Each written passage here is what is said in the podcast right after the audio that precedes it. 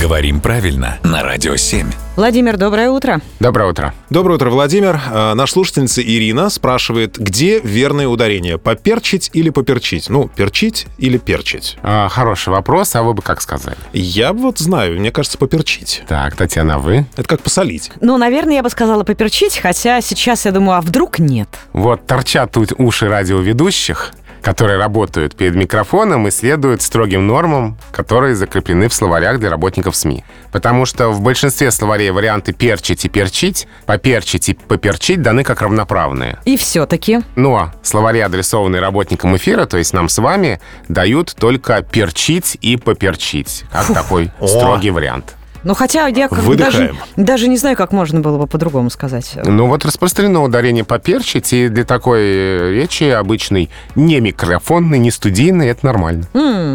Сейчас мы так прям поперчили на Хотите, ранку. хотите приобщиться к работникам э, эфира, говорите поперчить. Да-да-да.